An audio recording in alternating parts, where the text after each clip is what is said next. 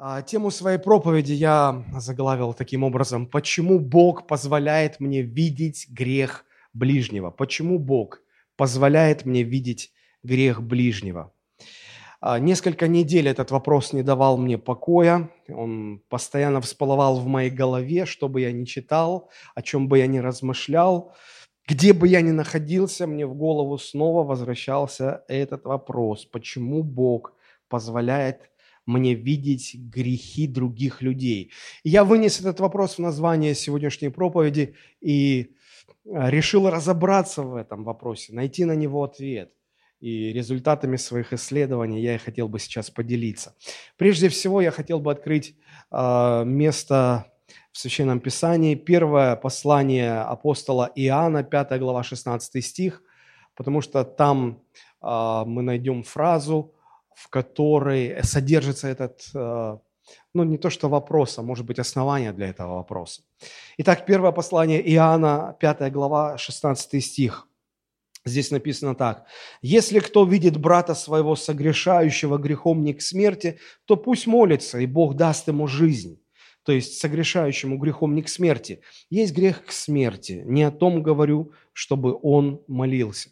Обратите ваше внимание на самое начало 16 стиха. «Если кто видит брата своего согрешающего». Если кто видит, как твой ближний, брат, сестра, просто человек, который рядом с тобой оказался, он и есть ближний.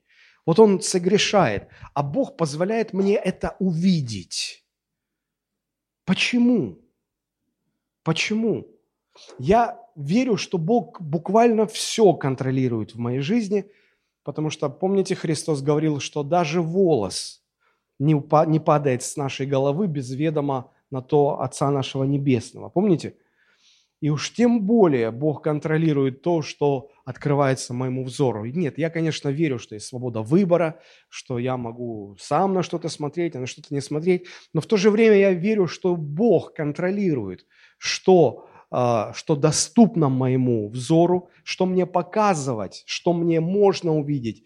А если Бог решит, что мне чего-то не нужно видеть, Он сделает так, что я даже при всем своем желании, я не смогу это увидеть, я не должен это видеть. Если кто видит брата своего согрешающего, на основании этого места я могу сказать, что ну, это очевидно. Бог позволяет нам видеть, как другие люди грешат. Вопрос, зачем? Почему? Для чего?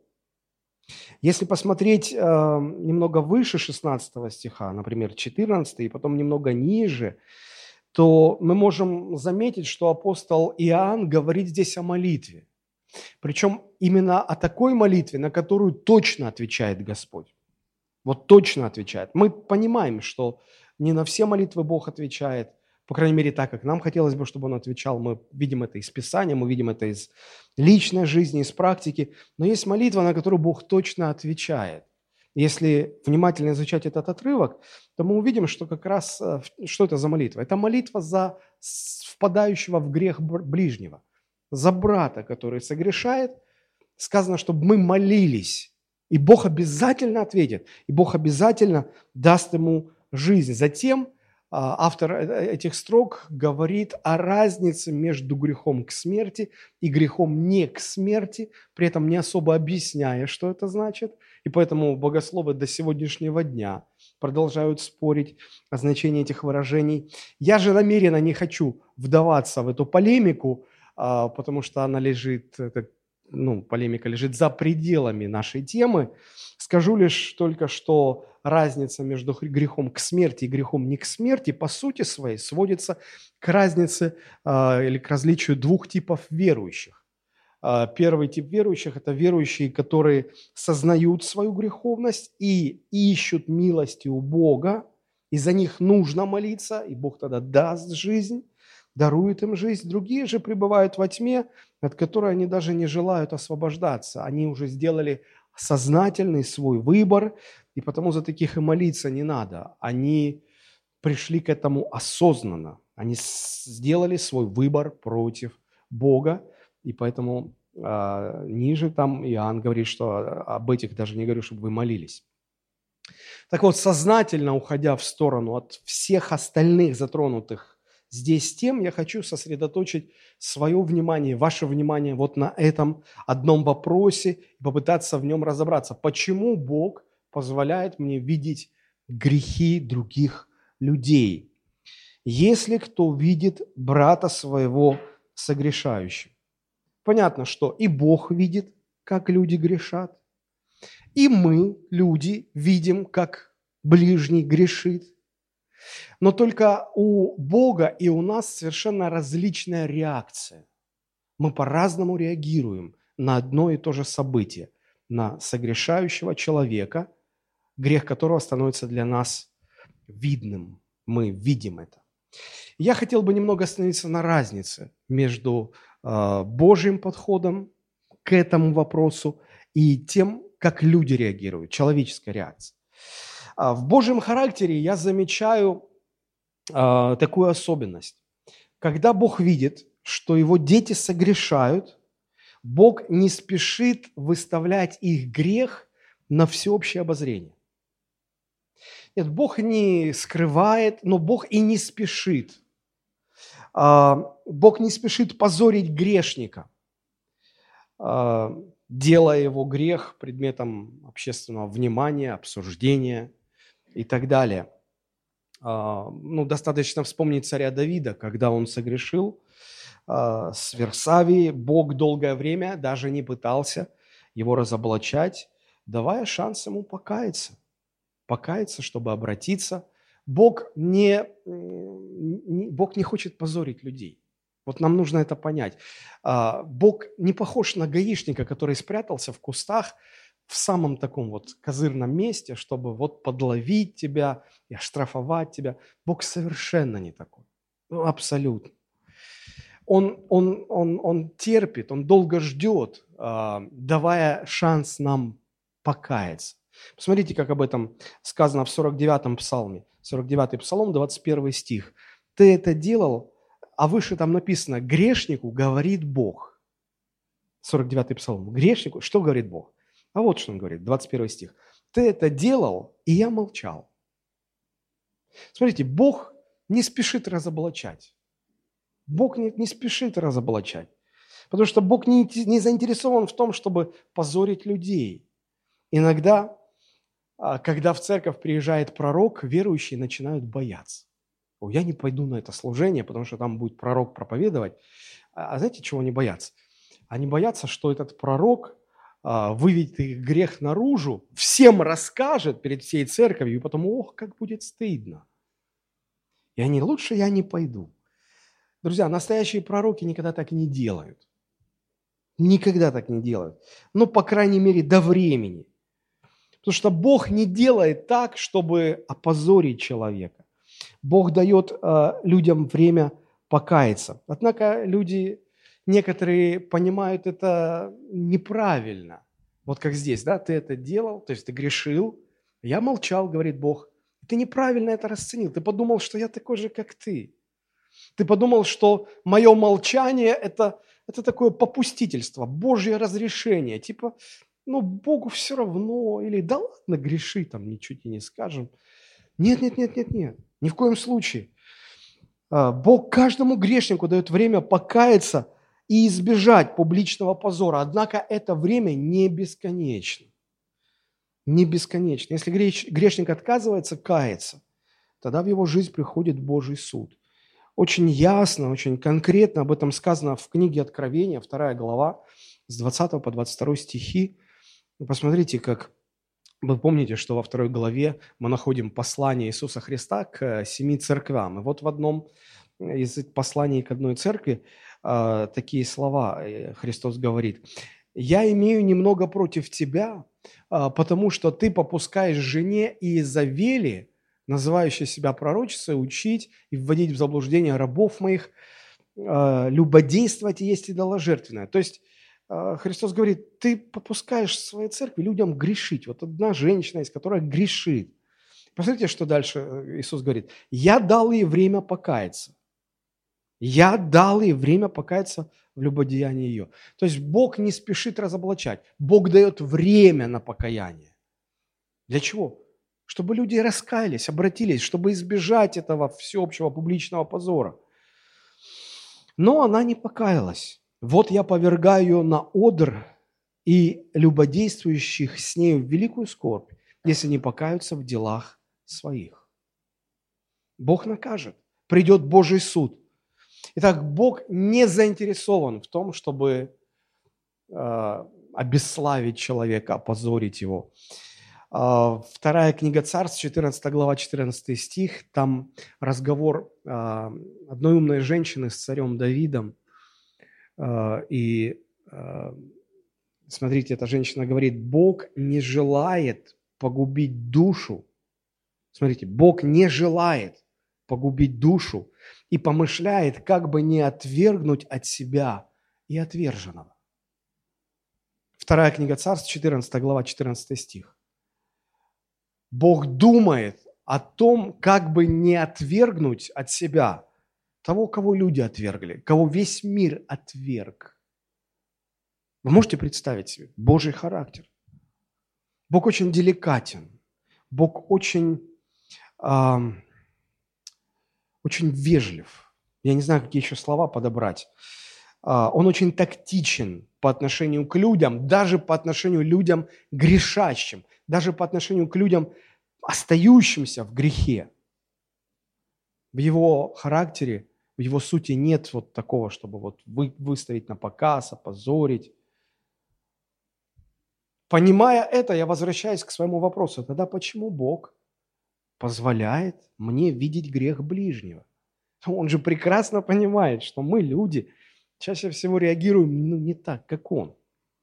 Это он молчит и держит в тайне дело грешника, а люди молчать не могут. У людей язык так и чешется, чтобы рассказать всем. Зачем же мне показывать, зачем же Богу показывать мне, как ближний грешит? если Бог не хочет его разоблачения? Зачем? Потому что я как поступлю? Давайте вот рассмотрим, как люди реагируют, когда видят согрешающего человека. Какова реакция людей? К чему сводится реакция людей? Да к трем основным вещам. Во-первых, это сплетни. Во-первых, это сплетни. Первое послание к Коринфянам, 5 глава, 1 стих. Я пример просто привожу, на каждую реакцию библейский пример. 1 Коринфянам, 5 глава, 1 стих – апостол Павел пишет, есть верный слух, что у вас появилось блудодеяние, и при том такое блудодеяние, какого не слышно даже у язычников, что некто вместо жены имеет жену отца своего. Ну, то есть э, спит с мачехой своей. То есть вот есть грех, человек грешит, кто-то это увидел, узнал, и что дальше началось? А вы знаете? А вы знаете? И в конце концов это превращается в слух. Что такое слух? Слух – это результат сплетен. Когда кто-то увидел грех ближнего, начал говорить об этом с другими людьми, пусть даже с верующими людьми, неважно. А те начали, в свою очередь, говорить с другими. Смотрите, само слово сплетни, сплетня, сплетено что-то. Один что-то сказал, другой что-то наплел, третий что-то сплел, и сплелось, вот сплелось, сплетня, сплетня. И в результате слух. Есть слух. Как будто кто-то, и все слышат, а? Слух. Есть слух. Все знают. Шу-шу-шу-шу-шу-шу. Вот. И если этот слух проходит проверку, то вот он подтвержденный слух, да, как апостол Павел говорит, есть верный слух. Итак, слухи – это всегда плод сплетен. Помните, как у Владимира Высоцкого? Сколько слухов наши уши поражает, сколько сплетен разъедает, словно моль. Ходят слухи, будто все подорожает, абсолютно, особенно поваренная соль.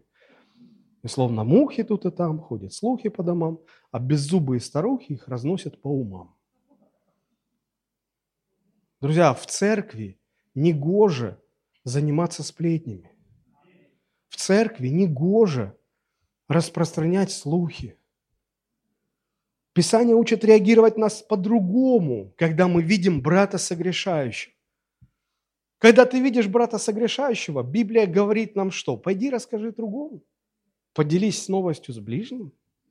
Нет, Писание говорит, молись. В тайне молись Богу за него, и Бог даст ему жизнь. А не обсуждай это с другими. Однако ж пытлив и изворотлив религиозный ум. И вот уже мы придумали а, новое, новую категорию. Я это называю молитвенная сплетня. Это когда слухи, или, когда эту увиденную проблему преподносят как молитвенную нужду и запускают молитвенную цепочку и устраивают молитвенное собрание. Один другому говорит, о, ты знаешь, пастор с женой поссорился. Да ты что, а, а чего такое? Слушайте, надо, надо молиться, в семье у пастора проблемы. Запускаем молитвенную цепочку. Слышали, в семье у пастора проблемы, будем молиться за это, передай другому. И потом уже пастор так узнает, что собирается молитвенное собрание, и на повестке дня, о, мы молимся за семью пастора, она вот-вот, она на грани развала. Что это, как не молитвенные сплетни, прикрытые фиговым листком молитвы. Ну, ну что, кого мы обманываем, друзья? Негоже заниматься сплетнями, распространять слухи. Аминь. Это первая реакция. Вторая реакция заключается в том, что увидев грех ближнего, мы тут же спешим его осудить. Осуждение, осудить, притащить человека на суд – ну вот яркая иллюстрация. Евангелие от Иоанна, 8 глава, с 1 по 5 стихи. Иисус же пошел на гору Илионскую, а утром опять пришел в храм, и весь народ шел к нему. Он сел и учил их. Тут книжники и фарисеи привели к нему женщину, взятую в прелюбодеянии, и, поставив ее посреди, сказали ему, «Учитель, эта женщина взята в прелюбодеянии». Вот вам реакция. Притащить на суд. А Моисей в законе заповедал нам побивать камнями. Ты что скажешь? Какого размера камни брать? Это второй тип реакции. Мы увидим, мы начинаем человека осуждать. Если уж не тащим на суд Божий, то хотя бы на суд человеческий. А если уж и на это не решаемся, то хотя бы в сердце своем осуждаем – и дальнейшее развитие этой истории, чтобы не занимать время, я верю, что вы все прекрасно ее знаете, ясно показывает, что Христос ищет не как бы посильнее осудить эту грешницу, не как бы покрупнее камень выбрать, чтобы в нее бросить, чтобы уже наверняка. А Христос ищет как бы оправдать грешника, как бы помиловать грешника. И при всей безысходности, казалось бы, этой ситуации, при всей патовости этой ситуации, Христос таки находит способ оправдать. Писание учит нас не осуждать грех ближнего, но молиться Богу, чтобы Бог помиловал и дал ему жизнь. Ведь Иисус даже в самых безнадежных ситуациях всегда способен найти способ, как помиловать грешника. Вы на чьей стороне? Вы в чьей компании? Вы вместе с Иисусом? Который ищет, как оправдать? Или вы вместе с этими фарисеями, которые чуть что сразу волочить на суд, сразу осуждать? Молитесь, а не осуждайте. Молитесь, но не сплетничайте. И третий тип реакции, к чему это сводится, когда люди видят, когда ближний согрешает, это, я это называю религиозным самоутверждением. Вот э, попытка самоутвердиться в своей религиозной праведности. Вот вам пример. Евангелие от Луки, 18 глава, с 10 по 13 стихи. Два человека, это Иисус притчу рассказывает. Два человека вошли в храм помолиться. Один фарисей, а другой мытарь. Фарисей, став, молился сам в себе так. «Боже, благодарю Тебя, что я не таков, как прочие люди, грабители, обидчики, прелюбодеи или как этот мытарь. Я пощусь два раза в неделю, даю десятую часть из всего, что приобретаю. Мытарь же вдали стоял и не смел даже поднять глаз на небо, но, ударяя себя в грудь, говорил, «Боже, будь милостив ко мне, грешнику». Вы скажете, ну фарисей же здесь не видел, как этот мытарь грешил. Да, но он слышал, как этот мытарь бьет себя в грудь и кается, говорит, Господи, будь милостив ко мне, грешнику. И воображение у них было очень развито. Они, он в своем воображении увидел этого мытаря грешащим. воображении даже увидел, как кто-то согрешает, и посмотрите, как он реагирует. Это он здесь не осуждает, может быть, его прямо, он здесь не сплетничает, он здесь пытается самоутвердиться. И он даже Господа за это благодарит. Я же не такой. Господи, ну посмотри, я же, да, да, да, я признаю, что это твоя заслуга, что я не такой, но все же я же не такой. Я бы, как он мог? Слушайте, люди, как он мог? Да я бы на его месте, да ну не, не, не, никогда в жизни. Я-то, а, ну, ну, просто слов нет, как он мог? Как он мог? Разве это не похоже на нас? Когда мы узнаем или о чем-то грехе, или видим как кто-то, мы возмущаемся. Мы себя успокаиваем, да ну, я бы, ну, нет, ну я бы никак, не, я, конечно, не святой, но я бы так никогда, не, не. Это и есть самоутверждение, что я хороший, а он плохой. Вот он не выдержал искушения, а я бы выдержал искушение. Вот, вот, вот реакция людей сводится к этим вещам. Сплетни, осуждение, самоутверждение. И я снова возвращаюсь к этому вопросу. Почему, если Бог не хочет позорить людей, согрешающих, почему же Он позволяет другим видеть, как этот человек грешит, понимая, что люди прореагируют не иначе, как сплетнями, осуждением, самоутверждением? Почему тогда Он показывает это все? Ответ на поставленный вопрос мы находим а, в Евангелии от Матфея. Откройте, пожалуйста, седьмую главу, и мы прочитаем с 1 по 5 стихи. Евангелие от Матфея, седьмая глава, с 1 по 5 стихи. Это часть Нагорной проповеди, всем известные слова. Давайте мы их рассмотрим. «Не судите, да не судимы будете. Ибо каким судом судите, таким будете судимы, и какую меру меряете, такой вам будут мерить. И что ты смотришь на сучок в глазе брата твоего, а бревна в твоем глазе не чувствуешь? Или как скажешь брату твоему, дай я выну сучок из глаза твоего, а вот в твоем глазе бревно. Лицемер, вынь прежде бревно из твоего глаза, и тогда увидишь, как вынуть сучок из глаза брата своего. Вдумайтесь в эти слова. Не судите, да не судимы будете.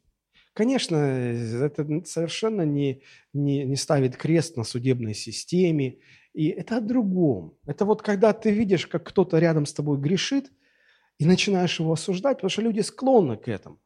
Вот в этой ситуации Христос говорит, не суди, не осуждай его. И тогда сам не будешь судим. Почему люди так склонны осуждать ближнего? Почему? Вот когда видят, осуждают. Ну, вспомните себя. Вспомните последний раз, когда вы видели, как человек грешит. Ну, очень просто. Вы едете за рулем, видите, как вас подрезает кто-то. Ваша реакция, а ты козела. Кто такие? Ну, как так можно? Вообще обнаглели. Кто им, кто им права дает?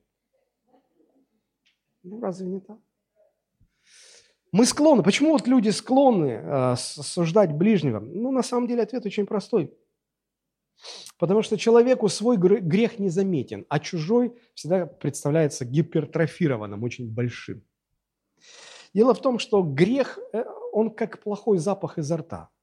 Вот когда это у тебя плохой запах, ты его не чувствуешь. Вот вообще не чувствуешь. Для тебя кажется благоухание роз оттуда. А когда рядом кто-то э, с тобой разговаривает, и ты чувствуешь плохой запах изо рта, ты, ты просто ругаешь себя, почему ты не взял противогаз из дома. Вот. И это сразу бьет бонус. Свое нет, а вот чужого – да. Я подумал, интересно, а вот если бы вы знали, что у вас изо рта точно так же воняет, простите, как у вашего ближнего, вы бы его стали за это осуждать? Наверное, нет. Вы бы помалкивали, потому что, а, обнаружив грех ближнего, вы бы автоматически обнаруживали бы и свой грех, потому что у вас то же самое. Вот поэтому мне кажется, что люди а, совершенно не замечают грехи в себе, при этом очень хорошо их видят в ближнем. Помните царя Давида? А, вы знаете эту историю, когда он согрешил с Версавией, переспал, и что все там было и так далее. Я не буду на ней подробно останавливаться. Вы наверняка помните, что Бог для того, чтобы обличить Давида, посылает к нему пророка Нафана. И пророк Нафан очень мудро поступает. Он приходит к царю не с прямым обличением, он не говорит так в лоб, ты грешник, тебе надо покаяться. Ну, как обычно мы, христиане, евангелизируем. Ты грешник, тебе надо покаяться. Человек говорит, да пошел На этом вся евангелизация заканчивается. Надо быть мудрым. Вот пророк Нафан приходит и говорит, царь, хочу я рассказать тебе притчу. А Давид был человеком не глупым, он любил притчи. Да давай, Нафан, рассказывай. И э, пророк рассказывает царю притчу, в которой царь должен был бы увидеть себя и свой грех. Но Давид греха не видит, а потому очень пылко и страстно осуждает своего прототипа в рассказанной притче. Вот напомню, как это было. Вторая книга царств, 12 глава, с 1 по 7 стихи. А вторая царств, 12 глава, с 1 по 7 стихи. «И послал Господь Нафана к Давиду, и тот пришел к нему и сказал ему, в одном городе были два человека. Один богатый, а другой бедный. У богатого было очень много мелкого и крупного скота, а у бедного ничего, кроме одной овечки, которую он купил маленькую и выкормил, и она выросла у него вместе с детьми его, от хлеба его она ела, и из чаши его пила, и на груди у него спала, и была для него как дочь. Пришел к богатому человеку странник, и тот пожалел взять из своих овец или волов, чтобы приготовить обед для странника, который пришел к нему, а взял овечку бедняка, и приготовил ее для человека, который пришел к нему. И уже как бы перебивая рассказ, царь Давид, смотрите, сильно разгневался Давид на этого человека и сказал Нафану, «Жив Господь, достоин смерти человек, сделавший это. И за овечку он должен заплатить в четверо, а за то, что он сделал это, и за то, что он не имел сострадания, и сказал Нафан Давиду, ты тот человек. Смотрите, как интересно получается. Давид не видел в себе вот этого же самого греха. И вот эта слепота его возбуждает в нем вот такой гнев и осуждение. И вот оказывается, что этот человек, которого ты же и осудил, этим человеком являешься ты сам. Я думаю, интересно, а если бы Давид понял, что притча про него, узнал бы в этом прототипе самого себя, стал бы он так яро осуждать? Я думаю, что нет. Мы все гораздо осуждать ближнего только по одной причине. Мы слепо полагаем, что мы сами безгрешны. Не судите другого, и тогда сами не будете осуждены. Ибо каким судом, дальше мы смотрим, да, седьмая глава Матфея, каким судом судите, таким и вы будете судимы. Давид оказался в положении судьи, ему нужно было вынести приговор, но если бы он только знал, что он приговор-то выносит не этому вот товарищу из притчи, а себе выносит, себе, себе он бы не был так суров и даже, наверное, постарался бы оправдать. Мы, мы даже не подозреваем, что осуждая других, мы фактически осуждаем себя. Милуя других, мы милуем себя. Но Христос, его слова беспощадны. Он говорит, какой мерой ты меряешь другого, вот такой тебе отмерят. Помните, Давид сказал, в четверо должен заплатить он, в четверо. Только масштаб-то другой. Там в притче речь про животных шла. А здесь люди, люди, люди. В четверо должен заплатить. Тот, типа, тот должен четырех своих овечек отдать. А тут уже люди в реальной жизни. И Давид лишается четырех сыновей. Четырех сыновей. Сам отмерил. Какой мерою меришь, ты себе меряешь. Себе меряешь. И дальше Христос говорит, что ты смотришь на сучок в глазе брата своего, когда в своем глазу кубометра дров не замечаешь?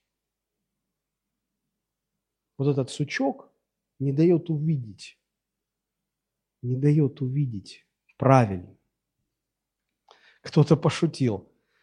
Ну, это потому что в чужом глазу мерзкий, греховный, дурной сучок, а в своем же стильное бревно из ценной породы дерева, гармонично дополняющий образ. Как же по-другому-то? Свой грех всегда незаметен.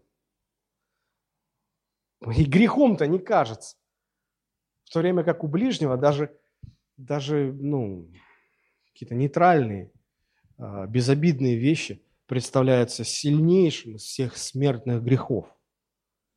Но самое интересное здесь даже не в этом. Самое интересное люди здесь часто пропускают. Третий стих, обратите ваше внимание. «И что ты смотришь на сучок в глазе брата твоего, а бревна в твоем глазе не чувствуешь?» Смотрите, сучок в твоем глазе, бревно в глазе ближнего.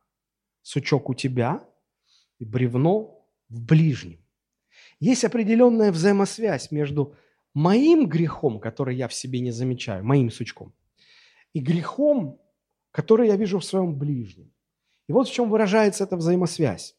Если я вижу определенный грех в своем ближнем, то это означает лишь одно. Точно такой же грех, только в еще большем масштабе, присутствует и во мне. Но присутствует так, что я его никак не чувствую, никак не замечаю. Разница между сучком и бревном только в масштабах. По сути, по природе это одна и та же древесина. Правда же? Масштабы разные, природа одна. И поэтому, если я вижу в ком-то грех и возмущаюсь, ах ты ж прелюбодей, ах, как же ж так можно? И громко так возмущаюсь. Мне всегда это говорит о том, что а, у тебя у самого с этим проблема. Просто ты ее не видишь, ты ее не замечаешь. Но она у тебя есть. И я опять снова возвращаюсь к главному вопросу нашей проповеди. Почему Бог позволяет мне видеть грех ближнего? Для чего? Если Бог не хочет позорить человека, если так велик риск неправильной реакции человека, людей на увиденное, то почему Бог все-таки это делает? Мне кажется, вы уже догадались, в чем заключается ответ. Дело в том, что Бог позволяет мне видеть грех ближнего только для того, чтобы указать мне на точно такую же проблему в моей собственной жизни, которую я не замечаю или не хочу замечать. И причем эта проблема гораздо масштабнее во мне, чем та, которую я увидел в ближнем. Вот ответ.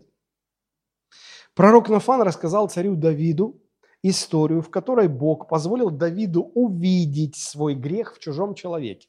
Пусть в воображении, пусть э, в, ну, в литературном таком плане, когда тот слышал притчу. Но, но, но так было сделано, что Давид увидел свой грех в чужом человеке. Зачем? Что хотел Бог э, добиться? Бог хотел указать Давиду на точно такую же проблему в нем самом. Люди почему-то своих грехов не замечают, отказываются их видеть. А грех же может разрастись до огромных масштабов, до очень больших масштабов. Но мы его все равно не замечаем. Наш грех живет в нас бессимптомно. И ты никак этого не чувствуешь. Ну, никак этого не чувствуешь. Нет боли, нет какого-то ощущения, переживания. Это это вообще никак не ощущается. Мы не замечаем. И вот как Богу остановить нас, чтобы нам не дойти до такого состояния, когда наш грех сожрет нас окончательно, просто погубит нас, разрушит нашу жизнь. Поэтому Бог дает нам увидеть уменьшенную копию нашего греха в другом человеке, в одном из наших ближних. И Бог понимает, что, естественно, наша реакция будет осуждение. Мы осудим этот грех. И вот здесь Слово Божие, точно так же, как пророк Нафан, пронзит наше сердце насквозь, сказав, ты этот человек. И вот тогда наступает прозрение. И вот тогда мы начинаем понимать, что грех в моем ближнем – это не что иное, как зеркало, которое Бог милостиво мне протягивает чтобы я увидел там свой грех и остановился, и покаялся. Вот почему Бог позволяет мне видеть грех моего ближнего. Возьмите себе за правило увидел чужой грех, исправь свой. Скажите своему ближнему, увидел чужой грех, исправь свой. Увидел мой грех, исправь свой. Так лучше запоминается. Итак, грех, совершенный ближним, Бог позволяет вам увидеть для того, чтобы дать вам понять то, что вы не можете ощутить сами. Это бессимптомно проходит. Но опять же люди этого не понимают. Люди, знаете, склоняются в какую-то вот обочину. Они говорят, о, о, он грешит. И вместо того, чтобы понять, что это указание на твой грех, и нужно себя исправлять, они говорят, давайте его исправим. Он же грешит. Давайте поможем ему исправиться. Но Бог это показывает нам не для того, чтобы мы помогали ему исправиться, а чтобы мы себя исправили. Посмотрите, как об этом Христос говорит. Мы возвращаемся, 7 глава Матфея, 4-5 стихи.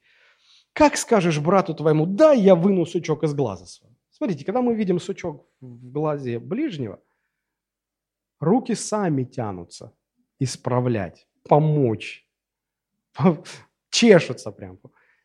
По рукам себе, бейте себя по своим шаловливым ручкам. Не для этого, не для исправления ближнего не надо исправлять. Особенно женщин это касается. Особенно молодых. Они, э, вот я столько много раз с этим сталкивался, когда слушаешь исповеди, когда слушаешь, как люди, женщины рассказывают, они выходят замуж с твердой убежденностью, я его исправлю. Как в песне, да, я его слепила из того, что было, а потом приходится полюбить то, что слепила. Вот. И это такая иллюзия, что я его исправлю. Да ничего ты его не исправишь. Он еще хуже станет. Он станет только хуже. Лучше ты его не исправишь никак. Поэтому Иисус говорит, ну как ты скажешь брату, да, я выну сучок из глаза. Вот в своем глазу бревну. Лицемер, вынь прежде бревно из твоего глаза. То есть, когда мы видим, как грешит ближний, не надо бежать его исправлять. Не надо ему помогать. Себе, вот у себя вытащи свое бревно. Вот из себя это бревно выкорчу, а потом глядишь, и в ближнем этого не будешь видеть. Знаете, а, это вот как, я говорю, что грешащий ближний, которого Бог нам позволяет увидеть, это как зеркало. Девушки обычно подходят к зеркалу, и что они там видят? Они там видят лицо чье-то, смутно узнавая себя в этом лице.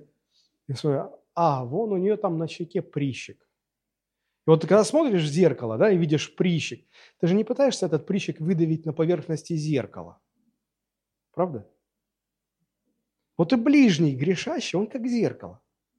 Не пытайся, оставьте зеркало в покое. Не пытайтесь там давить прыщи. Не пытайтесь этих людей исправлять. Вам Бог вообще не для этого показывает. Он показывает, чтобы вы у себя прыщик. А когда сам прыщик выдавил и потом в зеркало посмотрел, видишь, в зеркале тоже прыщика нет. Правда же? Поэтому зеркала оставим в покое. Я понимаю вашу озабоченность. Вы внутри думаете, пастора, как же ближний? Он же мне покоя не дает. Господь о нем позаботится. Не переживайте. Не переживайте. В заключение я хотел бы привести несколько иллюстраций. А, в Библии очень много историй, которые подтверждают то, о чем я говорю, но у меня времени хватит буквально, может быть, на одну историю и одна история из жизни. А, Бытие 38 глава. Если вы откроете, а, вся 38 глава, она большая, я, наверное, воздержусь от того, чтобы ее читать, дома ее прочитайте, но я вам кратко перескажу. Знаете, когда сериал вы в середине Э, начинаете смотреть, и там краткое содержание предыдущих серий. Да, значит, речь идет про Иуду и Фомарь. Иуда, как вы помните, это один из 12 сыновей Иакова. 12 колен, да, один Иуда. Решил Иуда жениться. Вот, нашел себе невесту, женился. Здесь даже не говорится, как имя этой женщины. Короче, Иуда женился. И вот э, после этого родилось у Иуды три сына. Немножко на русскую сказку похоже. Но кто-то э, отметил такую интересную деталь. Э, в советский период песни, которые стали народными, которые весь ну, народ их поет, думают, что они народные. Они на самом деле, есть композиторы, которые их написали. Вот. И удивительная особенность, что все вот эти русские народные песни, они написаны композиторами совсем не русской национальности. А вот. Э, и этот... Я к чему вообще это? Стал говорить. А, да. Да, три сына. Ну, это не русская народная сказка, да? Э, все та же национальная. Да, все туда же. Вот. Три сына, в общем, родилось. Ир, тогда это было мужское имя. У меня жена Ира. Я тут читаю и взял жену Иру. Ну, Ира тогда что-то было мужское имя, второй сын э, имя Анан и третье э, Шела. Да? Ну, ну, неважно. Да, Шела. Вот. Ну и подрос старший сын, надо его женить. Ну, тогда как бы, это сегодня родители узнают последними, папа, я хочу жениться, все. Вот. А тогда отец брал жену для своего сына. И вот он взял, нашел девушку, Фомарь. Девушку звали Фомарь. Он отдал ее в жены своему старшему сыну. Что там произошло, Библия не распространяется, но там кратко написано, как в Телеграме, не угоден был этот старший сын Господу, и потому он быстро умер. Ну, а, папа-то не знал, что. Он видит, что сын только женился. Вроде нормальная девушка. Бах, он, сын умирает, она живая. А там такие обычаи были в то время, что если старший сын умер и детей после себя не оставил, средний сын должен жениться на вот этой вдове, чтобы продолжить род. Ну и этот второй сын Анан, он формально-то женился, а вот э, закон этот подчиниться ему не захотел. И, в общем-то, Господь разгневался за то, что этот средний сын не захотел продолжить род, там подробности опускаю. Вот. И Господь его тоже умершвляет. И в голову Иуды начинают закрадываться мысли, да что же за женщина такая роковая, какое-то проклятие на ней. А, э, вышла замуж за старшего, сын умер. Вышла замуж за среднего, сын умер. И опять же, нет потомства, а значит, по закону младший должен на ней жениться. И он уже так начал думать, что-то тут, наверное, нечисто.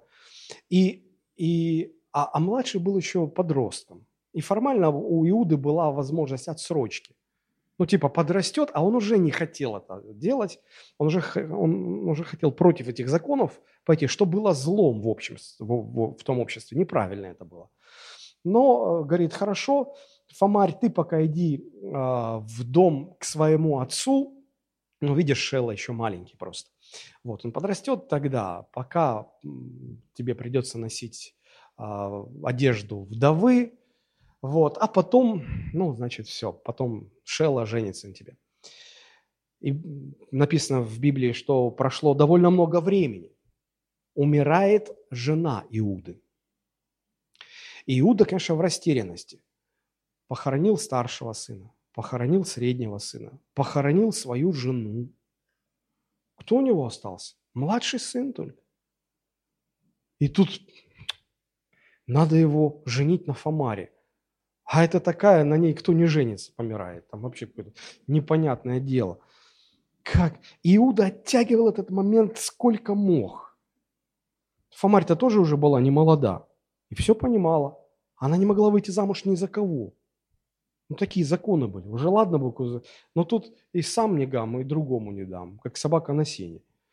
И по законам того времени Иуда поступал очень бесчестно, не отдавая Фомарь в жены своему а, последнему сыну. И вот Фомарь решается на отчаянный шаг. Она а, узнает, что Иуда идет в определенную местность, она переодевается в наряд блудницы, а, провоцирует, чтобы они там встретились, они встретились, и она понимает, что Иуда не узнал в ней невестку, и она предлагает себя, ну, как, как проститутка. И Иуда поддается искушению, он переживает этот кризис, смерть жены, смерть двух сыновей, И вот это вот все, видимо, расшатало его моральный устой, и он уже скатился на то, чтобы спать с блудницей. Вот, и он спрашивает, что тебе заплатить? Она говорит, да что угодно заплати, ты главное мне залог оставь. В залог оставь мне твой перстень, перевесь и трость. Ну, это как переписать на него бизнес, э, машину и квартиру. Ну, то есть это вот а, идентификация человека была. А Иуда уже заряженный. Все, ладно, давай, все. В общем, они переспали. И на следующий день Иуда посылает, э, значит, своего друга, там, барашка отдай, как в плату за услуги, и забери мою, мой перстень, печать, да, перевесь и мою трость. Друг идет и никого не находит. Он спрашивает у местного населения, говорит, а вот тут вот у вас блудница. Туда у нас, говорит, отродясь не было блудницы. Нету и не было никогда. Что такое? Он приходит, рассказывает, Иуда, ну, ладно, было и было. Проходит три месяца. И вот становится видно, что вдова Фомарь ходит беременная. И люди сразу, как же, как же так? Что ж такое? Как это? Она же вдова. Как это? Как? А, все. Значит, она впала в блуд. Позор, позор, великий грех. Иуда по тем законам, по законам того времени, должен был отдать опозорившуюся невестку на публичное сожжение. Иуда, может быть, даже прося как-то вздохнул. Ну все, нашла ведьма судьбу свою. И уже все готово, уже костер горит, уже все вывели, и Фомаре дают последнее слово. Фомарь говорит, хотите знать, от кого я беременна? Что за вопрос? Зачем я буду уносить эту тайну в могилу? Простите за мой вольный перевод. А, и она говорит, узнаете этот перстень, эту перевесь и эту трость. Я беременна от человека, которому принадлежат эти вещи. И все на Иуду устремили свой взор. И все знали, что это, Иуд, это принадлежит Иуде. Иуда выходит и говорит, она правее меня. И ее не сожгли. Ее оставили в живых. Она родила двух близнецов. Мораль всей этой истории. Почему Бог позволил Иуде увидеть грех своей невестке? Только по одной причине. Чтобы указать на еще больший грех в самом Иуде, который он не хотел видеть, не хотел замечать. Грех Фомари стал тем зеркалом, в котором Иуда увидел свою проблему, свой грех. Поэтому я говорю, что грех в моем ближнем – это зеркало, которое Бог милостиво протягивает мне, чтобы я увидел там свой грех и покаялся. Еще раз повторю, Бог позволяет мне видеть грех моего ближнего только для того, чтобы указать мне на точно такую же проблему в моей собственной жизни, которую я не замечаю или отказываюсь замечать, и которая по масштабам своим даже превосходит то, что я увидел в ближнем. И нам нужно взять за правило, усвоить эту истину. Увидел грех в ближнем, увидел, грех, увидел чужой грех, исправь свой. И э, вторая история – это история из жизни, э, из жизни одного известнейшего телеевангелиста э, второй половины 20 века. Я не буду называть имя – он был чрезвычайно известен во всем мире, будучи американцем.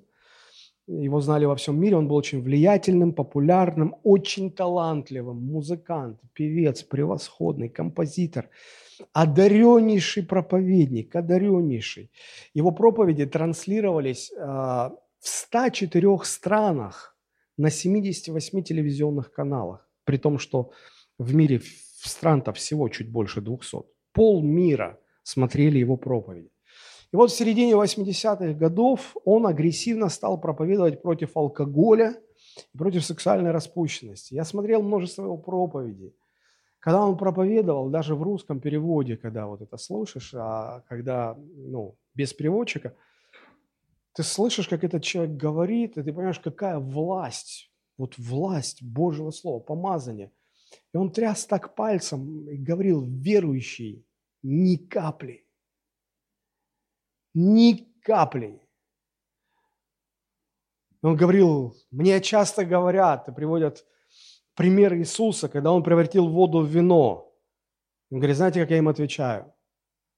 Если ты такой умный, подойди к своему крану, открой, если потечет вино, пей. Если течет вода, ни капли. В середине 80-х он бросил публичный вызов основателю и владельцу журнала Playboy за распущенность, за моральную. И он на телевидении заявил и сказал, я буду молиться, и мой Бог сделает так, что ты разоришься, если не покаешься. Но мы знаем, что он не разорился, его бизнес процветал. А вот в конце 80-х этого телеевангелиста нашли пьяным, ну, в дупель, пьяным в номере с отеля с проституткой. Это был скандал на весь мир.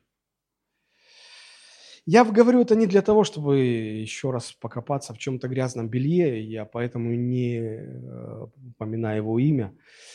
Я просто а, хочу использовать эту историю как иллюстрацию, немножко проанализировать. Посмотрите, почему он так стал а, яростно а, проповедовать против этих грехов? Очевидно, потому что он их видел. Он видел их в людях, которые его окружали. Он это видел. Но он не понял, вероятно, он не понял, что Бог позволяет ему видеть эти грехи не для того, чтобы осуждать людей, которые в рабстве этих грехов, а для того, чтобы понять, что зачатки этой проблемы, возможно, в тебе поселились, но ты, они бессимптомные, ты их не чувствуешь. Но разберись, ты же публичный человек, ты э, разберись, чтобы не было поздно. Вместо этого он, как царь Давид, услышавший историю Нафана, закипел яростно и стал осуждать этих людей. Он стал осуждать верующих, которые пьют. Он стал осуждать неверующих, которые пьют. Потом добавилось аморальное поведение, сексуальная развращенность. И он просто, э, проповеди превратились в какое-то жесточайшее осуждение этих людей. И вот кончилось тем, что он не понял вот эту истину, о которой мы сегодня говорим, это стоило ему разбитой жизни. Он покаялся, он восстановился, он сегодня жив, ему 85 лет, он до сих пор проповедует в своей церкви. Конечно, уже нет былого влияния и былой известности, но не в этом дело. Если мы не распознаем, для чего Бог позволяет нам видеть грехи ближнего, мы скатимся в его же ошибку. Начнем яростно. Да чем мы лучше Давида? Чем мы лучше этого евангелиста? Они чего-то добились, мы же ничего не добились. Нас никто не знает. Мы, нам надо понять, почему Бог позволяет нам видеть грех ближнего. Для того, чтобы в себе разобраться. В себе разобраться. И любая проповедь, она, я заканчиваю, она должна к чему-то призывать. К чему Господь призывает нас сегодня. Посмотрите на свою жизнь. Поймите, осознайте, что грех атакует всех, и верующих, и тем более неверующих людей. И проблема наша в том, что грех, он как плохое дыхание изо рта. В себе мы не замечаем, а в других чувствуем за версту. Как же нам распознать, наш собственный грех, если он протекает совершенно бессимптомно. Как Богу указать нам на наш грех, чтобы нас, до нас дошло? У Бога есть множество способов. И вот одним из них является тот, о котором я сегодня говорил. Бог позволяет вам увидеть в вашем ближнем какой-то грех, увидеть вашего ближнего грешащим. Бог это делает не для того, чтобы вы его осудили или начали сплетничать о нем – или самоутверждались, мол, с вами такого никогда не будет. Нет, ваш согрешающий ближний, он как зеркало, которое Бог вам протягивает, чтобы вы в нем увидели свой грех. Бог таким образом указывает нам на наш грех. Не для того, чтобы нас опозорить. Он не хочет нашего позора. Он очень тактичен. У Бога нет намерений бесчестить людей. Не судить нас хочет Бог. Бог хочет нас оправдать. Но только если мы покаемся. Только если мы обратимся от своих грехов. Когда мы верно распознаем этот голос Бога в нашу жизнь и разберемся со своим грехом, тогда уже глядя на ближнего, грешащего, мы не будем так скоры на осуждение, мы не будем так яростно осуждать грех в другом, потому что знаем, что только что сами выкарабкались из худшего положения. Таким образом, Бог деликатно указывает нам на наши собственные грехи и призывает нас к покаянию. Возьмите себе правила в жизни. Увидел чужой грех, исправь свой. Давайте мы склоним наши головы и помолимся.